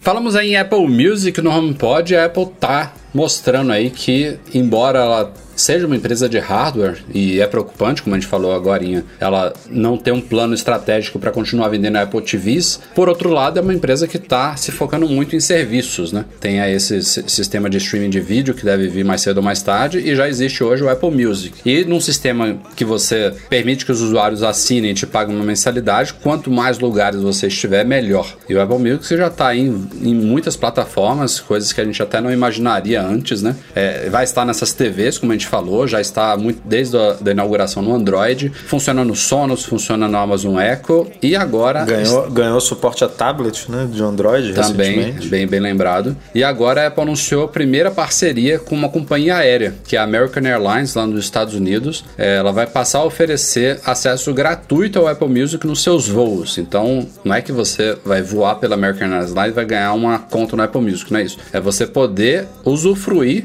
do acervo do Apple Music enquanto você estiver voando. Então, eu não sei na prática como isso vai funcionar, Edu. É, é, Na verdade, você vai conectar, pelo que eu entendi, né?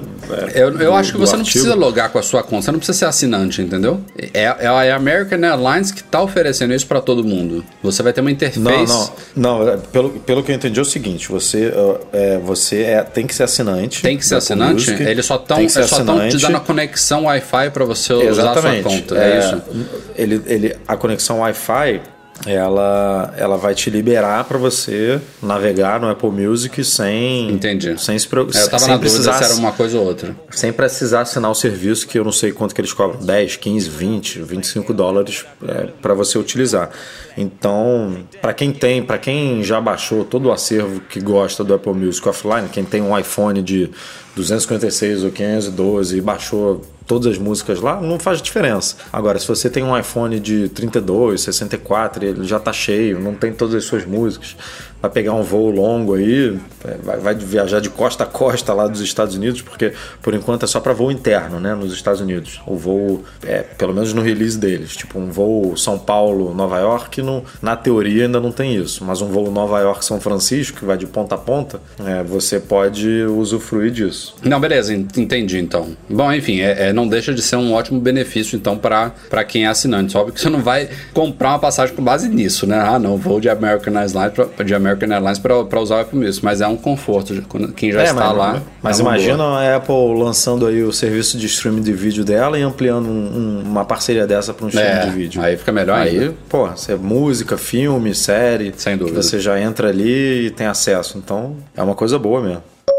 Quem diria, senhoras e senhores, eu falei no podcast passado, tem uma semana, que muito provavelmente o podcast 310 iria ao ar depois de sair a correção do FaceTime, a correção definitiva, e até agora nada. Estamos agora gravando aqui meia-noite da virada de dia 5 pro dia 6 de fevereiro, e até o momento não saiu. Eu acho Agora, que. agora, agora, só Agora pra sacanear. Não, agora, eu acho que quando vocês estiverem ouvindo isso já vai ter saído. Vou repetir isso de novo, mas é bizarro como que a Apple demorou. Claro que não é, a gente não tá vulnerável uma semana. Ela na, na mesma noite que estourou a polêmica do bug, ela desativou nos servidores dela o FaceTime em grupo, então não tem ninguém explorando a falha. É, O FaceTime em grupo simplesmente está desativado desde então. E a Apple prometeu para a semana passada originalmente uma correção definitiva em software que depois ela se desculpou oficialmente. No final da semana passada ela publicou uma uma foi, foi uma declaração para mídia, né? É, a primeira declaração oficial foi um quê? Foi uma declaração que ela pediu desculpa, ela agradeceu o, ao, ao adolescente lá, o jovem, né? Sim. que, que descobriu Menino de bug. 14 anos, né, que descobriu o bug. É, o moleque tava jogando Fortnite lá com os amigos e aí fez um, fez um, um FaceTime em grupo e descobriu o problema. É, e a mãe dele relatou, é, re- relatou para Apple tudo certinho, é, e- mas o problema não foi corrigido até ganhar grande mídia aí. Mas ela basicamente pediu desculpas por isso, né? Porque é uma, uma empresa que vem aí ao longo das últimas, dos últimos anos, últimos meses defendendo privacidade e dar um deslize desse, ela precisa realmente é, falar alguma coisa, né? Então ela pediu desculpa por isso, né? disse que ia melhorar o processo interno é, de, de comunicação de referente a relato de vulnera- vulnerabilidades e bugs como esse, por exemplo, que esse jovem, a mãe dele né, relatou, parece que uns cinco ou seis, uma semana antes do problema realmente ganhar a atenção da mídia. É, e a Apple não tinha feito nada por questões envolvendo problemas internos lá de como esse. Nem deve ter visto, né, na esse- verdade. É, como esse aviso chegou, é, ela falou, sei lá, pelo Twitter, aí a, a- a conta do Apple Support no Twitter pediu para ela criar uma conta de desenvolvedor gratuita e, e fazer um registro do bug lá no, no, no- Como é que é o nome daquela ferramenta? É Bug Radar? ou No radar? Não, é Apple Bug Report, né? Você abre um radar É. no Bug Report. Exatamente. E aí ela fez isso, mas enfim, ela seguiu a recomendação da Apple e mesmo assim, é, quando o, eu não lembro quem foi o primeiro veículo, se foi o The Verge ou se foi o 95 Mac, quando isso veio à tona, é, ela basicamente ficou sabendo pela mídia, é, sendo que o problema já estava correndo ali internamente há uma semana e ninguém tinha colocado a mão naquilo. Então ela prometeu melhorar é, esse, esse, essa comunicação interna, inclusive um, um executivo da Apple é, encontrou com a família, né, foi, foi lá se reunir com, a- com o garoto e com a mãe dele, conversou sobre o que poderia melhorar no sistema, disseram que, que vão pagar é, uma, uma recompensa por ele ter descoberto esse bug, apesar dele não fazer parte do programa de, de recompensas da Apple que, que é só para convidados, né? Mas ele, ele vai ser remunerado por isso é, e, e prometeu essa atualização para essa declaração saiu na semana passada e prometeu, a declara, prometeu uma correção para essa semana, mas até agora nada. Adiou. Que já tinha prometido É. pra semana passada, ela Exatamente. falou que sairia agora, na semana atual. sem dar prazo, data e nada, ou seja, a gente pode até sábado de noite pode ser que, que pinte o, o, o iOS 10.1.4 e um- uma atualização aí para o macOS para corrigir esse problema. É, eu, eu tô estranhando um pouquinho a, a demora, mas ao mesmo tempo eu entendo o porquê dela tá demorando. É, não sei qual é a complexidade desse problema, mas o fato é que naquele dia que tudo aconteceu, é, aparentemente foi o dia que os engenheiros da Apple ficaram sabendo da, da falha e tiveram que a partir dali pensar na melhor forma de resolver ela. E, e a Apple, quando sol, eu falei isso no podcast passado, né? Quando ela solta um update do iOS, do macOS, ela tá entregando aquilo ali imediatamente para milhões e milhões de pessoas no mundo inteiro. Então, é, já que ela errou feio, né? A, a falha foi grave e demorou de ser corrigida. Na hora que soltar a correção definitiva, que a coisa venha nos trinques. De fato, é, não me parece que precisaria demorar mais de uma semana, como já demorou, mas, como eu falei também agora há pouco, ninguém está vulnerável. Então, talvez por isso até a Apple relaxou um pouquinho, não teve tanto desespero aí para sair soltando um update de correção tão rápido da noite pro dia. Deve sair aí, se não for amanhã, na quarta-feira, deve sair no máximo na quinta, eu imagino. É, e aí ela já de- declarou também uma outra dúvida que eu tinha levantado no podcast passado, que quem não atualizar não vai ter mais acesso, obviamente, ao FaceTime em grupo, que faz todo sentido, né? Isso deve, inclusive, ter sido outra coisa que deve ter atrasado um pouquinho essa liberação. Ah, isso eu acho que deve ter atrasado, porque Ela, ela colocar uma condicional lá, né? Tipo, ela vai, ela vai reativar o FaceTime em grupo, mas só para quem atualizar para o iOS 12.1.4 e provavelmente aplicar uma- um patch de segurança também no macOS. né, como é que você vai, sei lá, se a gente a gente vai fazer uma reunião aqui interna, eu, você e o Breno, por FaceTime Group, e o Breno não atualizou. É, como é que isso vai mostrar, né, na, na, na tela ali? Tipo, ah, o Breno não pode ser. a- não pode participar da conversa porque ele tá sem o FaceTime, porque ele não atualizou. Tipo, isso tudo é, é, é- é óbvio que tem código, mas talvez tenha alguma coisa ali de, de interface também, de, de como você mostrar pro, tanto pro, pra, pra gente que tá ligando para ele, quanto para ele que ele precisa atualizar para ter essa para ter essa, esse Exato. recurso de volta. É, é, vai ver isso aí é que deu uma complicada mesmo. Depois de anos na coroa aí das, das empresas de capital aberto mais valiosas do mundo, lá desde dezembro, aliás, finalzinho de novembro, a Apple perdeu esse posto aí para a Amazon. Na verdade, ela ficou ainda brigando ali com a Amazon dia sim, dia não, uma subia, outra descia, mas teve um, um determinado período ali, meados de dezembro, que tanto a Amazon quanto a Microsoft superaram a Apple.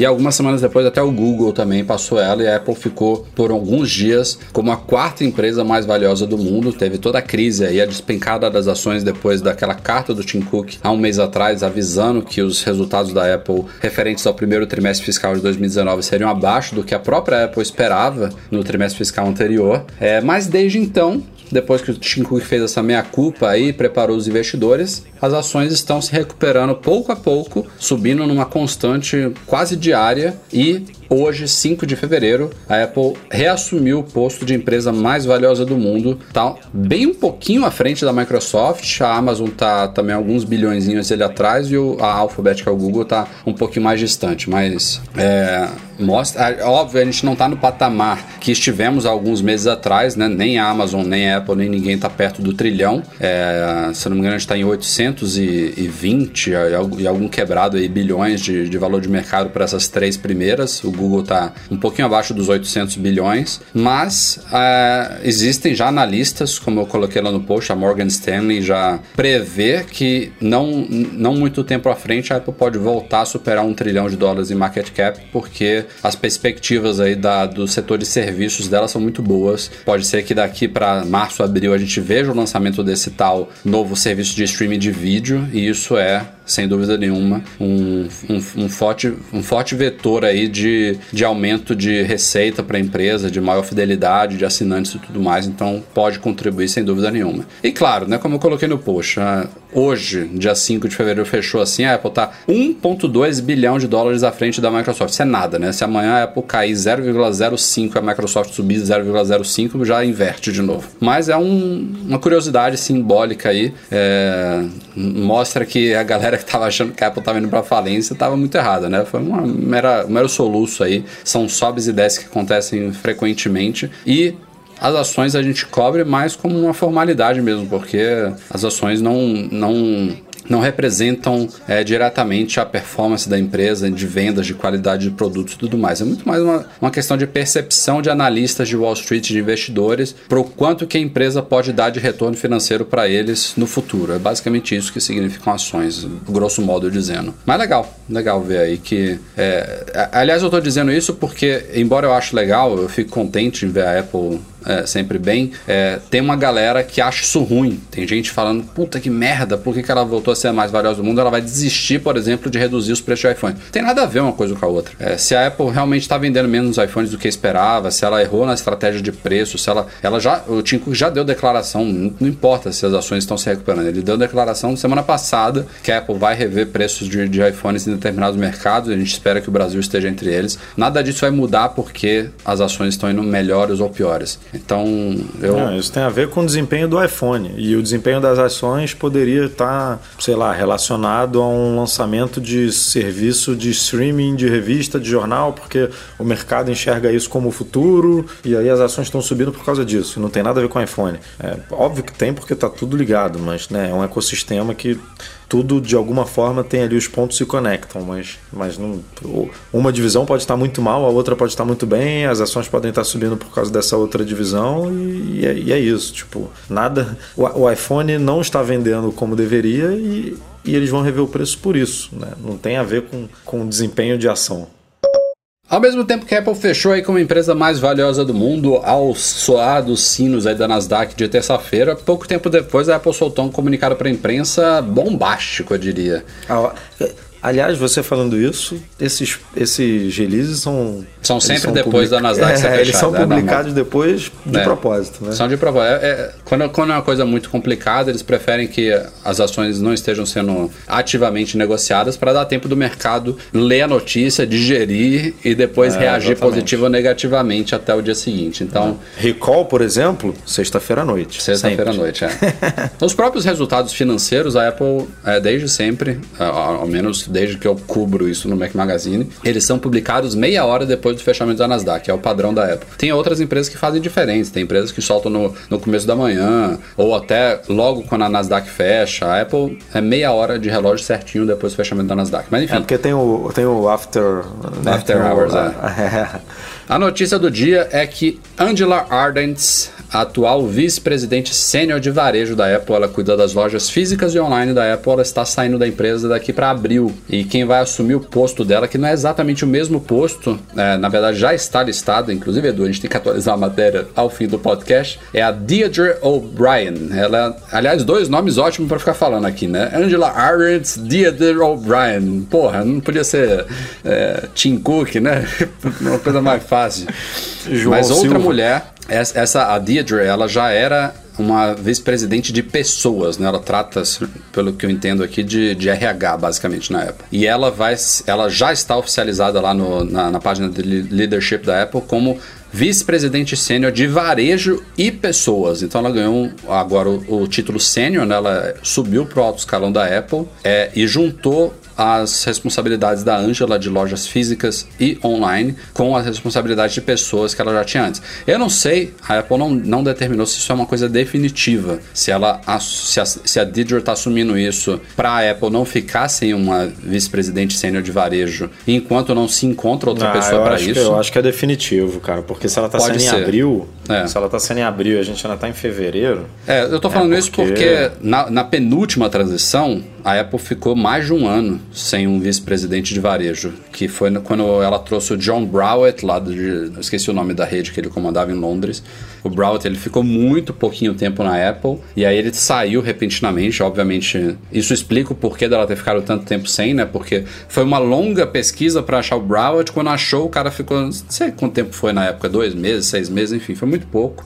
E aí ele saiu repentinamente e a Apple demorou mais de um ano para achar a Angela, que era a CEO da Burberry. E a Angela tá saindo depois de cinco anos, então é um tempo relativamente curto para um vice-presidente sênior, mas também não é pouco tempo. Ela fez muita coisa na Apple. Pô, É, ela, ela transformou as lojas da Apple. Transformou. As lojas da Apple hoje são, são outra do, de, quando ela, de quando ela assumiu. Então ela É, tá literalmente, né? realmente. Literalmente, Não, literalmente. As lojas do mundo inteiro estão sendo reformadas, estão sendo ampliadas. Tem design novo que a Angela criou em parceria com o Jon- o Jonathan Ive e a Foster Partners, que é a- o escri- o escritório de arquitetura que trabalha com a Apple. É, todo esse novo visual envolvendo vidro, madeira, verde, é, árvores e bancos de madeira e tudo mais, telão 4K, 5K, enfim. É, Today at Apple, né? Uma coisa dela. isso aí tipo, foi fantástico. Tudo era, é, esses espaços de convivência das lojas, né? De você não ter mais aquelas coisas compa- compartimentalizadas, né? De você ter um Genius Bar, ou seja, você é atendido em qualquer lugar, você poder comprar em qualquer lugar. Tudo isso é coisa da Angela. Então, não, não dá para negar o quanto que ela fez de, de bom para Apple. Mas tem uma percepção negativa em relação à pessoa dela, do background de Burberry, do mundo da moda, de, de luxo. Tem gente que olha para ela e acha que a Apple hoje em dia cobra caro pelas coisas por culpa dela, entendeu? Que ela, ela estimulou a Apple a, a ficar uma empresa ainda mais eh, gourmetizada e cara do que antes. Eu não, eu não consigo ver essa mesma percepção. É, É, eu, não, eu não acho que uma vice-presidente sênior de varejo, por mais representatividade e peso que ela tenha dentro da empresa, ela influenciaria nesse tipo de estratégia. Dizem, Ela por exemplo, uma- que a Apple criou o Apple Watch Edition por causa dela. Tipo, não faz sentido nenhum isso aí. É, não, ela, ela influenciou em, em coisas, sem dúvida nenhuma, ligadas ao varejo, como, por exemplo, é, que muita gente reclamou de, na época do, do lançamento do Apple Watch, de, de não vender o produto nas lojas, né, na- não, não formar filas, né, que era uma coisa, que é uma coisa icônica, né, da Apple. Aliás, Tipo, ela mesclou a loja online com o resto do site da Apple, né? Não tem mais o store. Eu acho que era store.apple.com, né? é. Tipo, tá tudo agora mesclado e, integrado com o ambiente físico que permite isso daí, né? Reduzir as filas. É, eu, eu, eu, assim, essa, aquela pergunta que você levanta. Pergunta não, o questionamento que você fez de. Ah, eu não sei se ela é temporária e tudo. Eu entendi o, o comunicado da seguinte forma: ela vai assumir né, o varejo e, e- e pessoas, porque o varejo em si, ela vai. é, O, o comunicado deixou claro que ela vai cuidar das relações, né, do, do- da, de como a loja é um espaço para as pessoas, de como ela lida com pessoas. É, ela que vai fazer essa ponte, porque bem ou mal, quando a Angela, é, é diferente do Ron Johnson na época que ele, que ele implementou as lojas e tudo, é, o próprio, como você falou, Johnny Ive, ele, ele veio muito para as lojas também, né? A coisa do design da loja. Então essa parte de estrutura, é, digamos assim, de como a loja tem que ser pensada, de como expor produtos, de como o que, que tem que ficar onde, isso tudo eu acho que tá nas mãos de uma equipe de design, sabe? Né? Tá, tá debaixo do Johnny Ive. E aí ela vai cuidar de mais dessa parte de pessoas, do, do- do- de interação, de, é, da, da parte mais. Né, não, não física, digamos assim, né, da loja. Por isso que eu acho que ela assumiu e vai ficar com isso, porque eles meio que dividiram o papel da Angela é, em, em- em dois, assim. Aí o Johnny Ive e a equipe de design vai ficar com uma, com uma parte e ela vai ficar com outra parte ligada a pessoas. Então, E olha, ela tá na Apple há 30 anos, vocês acreditam? Uma das mais antigas aí. tá É. na Apple antes do Steve Jobs, cara.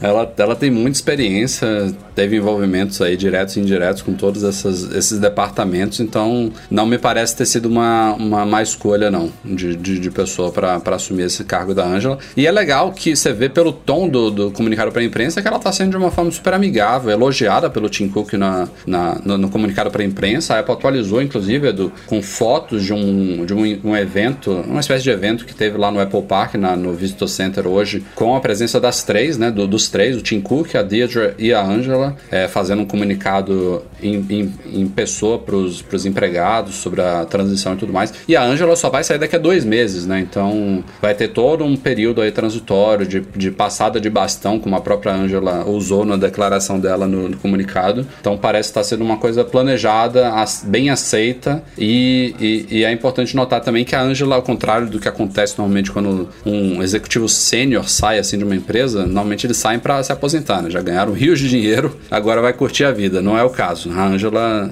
pelo que o comunicado dá a entender, ela vai para alguma outra empresa que a gente não sabe se é uma empresa de tecnologia. Eu acho bem difícil. A minha também. aposta é que Eu- ela vai voltar eu- pro mercado da moda. Eu sinceramente acho que assim, achismo 200% aqui, porque a gente não tem nenhum tipo de contato, nenhum tipo de informação, mas ela vindo do mercado da moda, né? Morava em Londres, tipo uma metrópole, porra, uma das mais importantes do mundo. E aí, bota muitas aspas aqui, se esconder lá em Cupertino, que é uma cidade super pequena. Tudo bem que ela viajava, rodava o mundo inteiro, porque isso fazia parte do, do, do negócio que ela comandava, né? Das lojas. Ela estava toda hora inaugurando lojas em diversos locais, cuidando das equipes dessas lojas espalhadas pelo mundo. A Apple está presente em, em mais de 20 países, se eu não me engano, né, nos cinco continentes. Então, não, não faltava né, movimento para ela, né? Mas eu acho que ela deve ter sentido falta dessa de barulho, sabe, de, de, de uma cidade grande, assim, que ela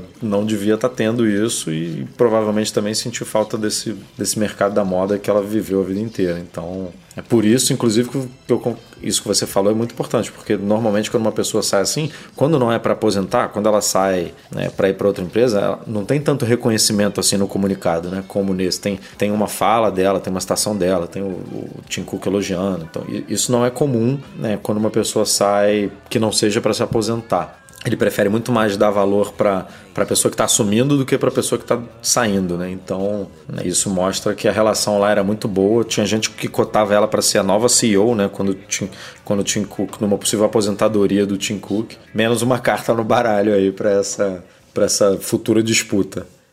Recadinho rápido aí para usuários do nosso aplicativo para iOS. Saiu há poucos dias atrás, versão 3.2.3 do Mac Magazine para iPhone e iPod e iPad. E, i- e- iPhone, iPad e iPod Touch. É hora, é hora. Basicamente, duas, duas correções e melhorias importantes aí. A gente trocou o sistema de notificações push do app, então ele está mais rápido e mais confiável. É, não que o anterior fosse falho, mas a gente que fez testes nos bastidores, a gente já notou essas melhorias, a gente tem mais controle sobre as notificações do app. E isso vai permitir, por exemplo, que futuramente a gente também dispare notificações quando tiver atualizações de posts. É uma coisa importante que hoje a gente só dispara para redes sociais. Está trabalhando nisso para o futuro. E outra coisa também que muita gente reclamava com relação a atualizações de posts é que o app ele fazia o cache do post e não mostrava quando o post era atualizado. Então a gente melhorou um pouquinho isso, não está ainda 100% como a gente queria, mas quando vocês virem posts aí que foram atualizados, muito provavelmente eles vão ser atualizados também no app agora. O cache vai ser limpado. Entre outras melhoriazinhas diversas de sempre. Então passem lá na App Store ou em macmagazine.com.br barra app. Tem o link direto lá. Baixem e confiram o nosso app, que é uma forma bem bacana de acompanhar os nossos conteúdos.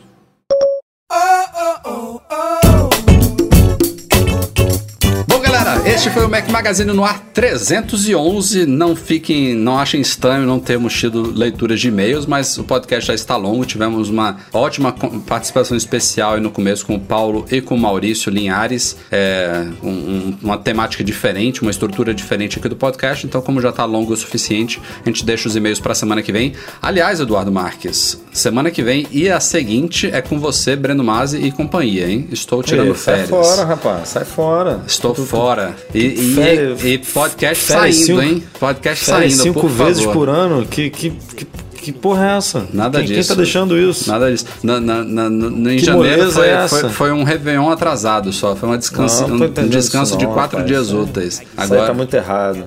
Vamos, vamos, botar você pra gravar, sair lá do descanso, botar a Lisa pra não vou nem, não vou nem levar o microfone, aqui. Eduardo, esqueça. É, vai gravar dos, dos AirPods.